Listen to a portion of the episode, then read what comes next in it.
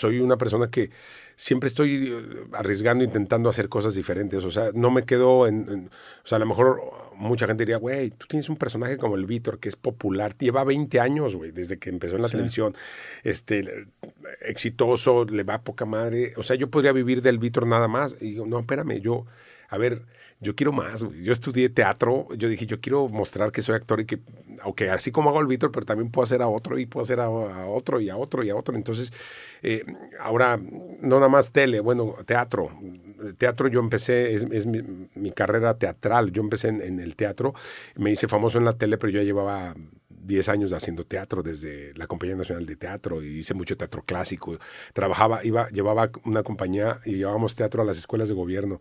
Entonces les llevábamos teatro clásico y las ya me, me aventaron cacahuatazos, tortazos, ese, o sea, de todo. ¿Tomate no te tocó? también, también, también, también. Sí, este, sí, sí, Y yo siempre me he preguntado cómo llegan los tomates al teatro. O sea, ¿quién, ¿cómo los llevan? ¿Los traen en la bolsa? No, no, me, me, me, me, aventaron, pero en las escuelas, no en ah, teatro, porque íbamos a los patios y ahí sí me, tocó, no sé si era, yo creo, que era, yo creo que era un manzanazo porque me dolió más cabrón que un tomate. Entonces, pues el, público de las escuelas es bien difícil. Imagínate los chavitos de la primaria tú haciendo eh, eh, bodas de sangre de García Lorca, una tragedia, y los chavitos de, güey, no mames, güey, o sea, qué, qué hueva, de, ¿no? Sí, a mí, a mí, me tocó esa experiencia con, con giras de conferencias, que de repente ibas a escuelas y pues los niños no querían estar en esa conferencia y, tú, y yo también estaba bien y estaba como que viendo a ver qué pedo.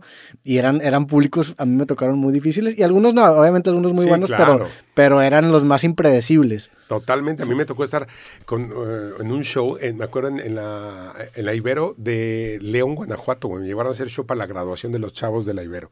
De la, de la eh, era de la prepa la graduación. Y voy con mi personaje que tenía, que fue con el que empecé en la televisión, que es el policía, un policía de tránsito que se llama Poncho Aurelio. Un, policía eh, que me hice, me empecé a ser reconocido en la tele con ese personaje. Me llevan con Poncho Aurelio eh, y voy con los chavitos, ya medios pedos, ya, güey, me empezaron a aventar hielazos. No mames. Y yo así, a ver, mi joven, no sé qué tanto, que le dicen, paz, cabrón mis jóvenes, les pido respeto para la autoridad. Traía casco, bendito Dios que era un policía motociclista con casco, porque eh, si no traigo casco sí me descalabra, sí me, me dio uno en el casco. No mames. Mis jóvenes, al principio yo quería seguir como en improvisando en mis jóvenes les pido respeto a la autoridad, mocos. A ver, mi joven, no me aviente, mo, pa, pa, a la chinga me, me, me fui, güey, me, me, salí.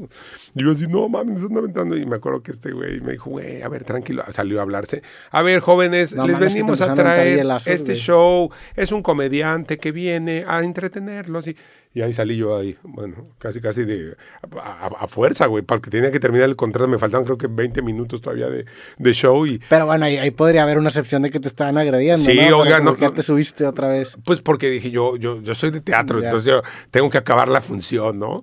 Este, y sí acabamos y ya, eh, pero como esos me, me han tocado, me, me, quisieron madrear en una fiesta. Yo ah, hice muchas fiestas, eh, yo hice muchos shows de comedia con personajes en casas. Traje mucho para la comunidad judía. Eh, hice, desde que hacía show de payaso, pero después hacía shows de adultos en casas. Entonces me contrataron mucho en despedidas de solteras, en despedidas de solteros. O sea, me, quisieron madrear. un güey. ¿Y ahí qué hacías? Tenía un, tenía un personaje de mujer que llegaba a las despedidas de solteras y de solteros. ¿Cómo se llama ese personaje? Eh, no, eh, no, no, tenía, esa señora no tenía, no tenía nombre. Realmente era la tía, o sea, le ponía el, apellido de la haz de cuenta, yo como trabajé mucho en la comunidad judía, era este, la tía de Sara o la tía de Rebeca o la tía, la tía de la que, de la novia, que entonces me pasaban información. Eh, le gusta esto, el novio se llama tal, se van a ir a, tal lado de luna de miel.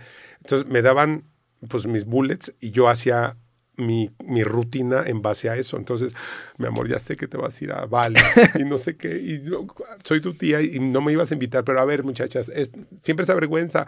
Y les voy a dar un consejo, pero yo llevo cinco divorcios, entonces les hacía toda una rutina y se cagaban de risa. Imagínate yo de mujer, güey. Este, y luego iba a las despedidas de solteros. Oye, ¿cómo que te, ¿dónde está este Isaac? ¿Cómo que te vas a casar? ¿Y, esto que traigo en el vientre? y el güey, y una vez me quiso madrear un güey, yo era medio pedo, medio homofóbico, y, yo así, no, chinga, y, y se me va a los madrazos y yo corriendo con mi vestido de, de mujer. Y, a, a ver, lo detuvieron, güey, es un comediante, no, pinche. O sea, güey, sí, sí, sí pasé unas buenas, unas buenas experiencias, pero finalmente, pues eso es lo que te, lo que te curte. Sí, claro. Ahora sí que los pinches madrazos, no la chinga. Y, y eso te, te, hace, güey. Esa, esa, ese bagaje, la neta, no todo el mundo ha tenido esa oportunidad de, de tener eh, ese, eh, ahora sí que jugar en, en, en, llano, como dirían los futbolistas, no jugar sí. en pinche. No, eh, ahorita ya juego en, en, cancha empastada y en el pinche Bernabéu, ¿no? O sea, pero jugar en, la, en, las piedras, en la calle, en las. O sea, está cabrón. Sí. ¿no? Que a fin de cuentas también la comedia se vuelve esta manera en donde tú de chico y muchos comediantes de chico gravitan a, hacia una manera en donde ellos pueden generar tanto atención social, ¿no? Sí. Y, y, en, y, performear o, o como, como actuar en estos públicos sí. hostiles se vuelve como el extremo de esa prueba. Porque tienes que, es un problema que tienes que saber resolver y cómo genero atención en esta audiencia que, que... Güey, es que es como saber manejar la crisis, ¿no? Sí. O sea, es, es, un momento de, de, de, ahí es, si puedes con eso vas a poder con lo sí. bueno, güey. Sí, es, es, como esta frase que dice que un marinero experto no se hace en un mar en calma. Tienes que ir a los putazos para, para blindar todos los huecos potenciales que puedes llegar a tener Entonces, en tu Ya en sabes, futuro. ya sabes ahora sí que eh, cuando se ponga difícil, ya, ya sabes resolver.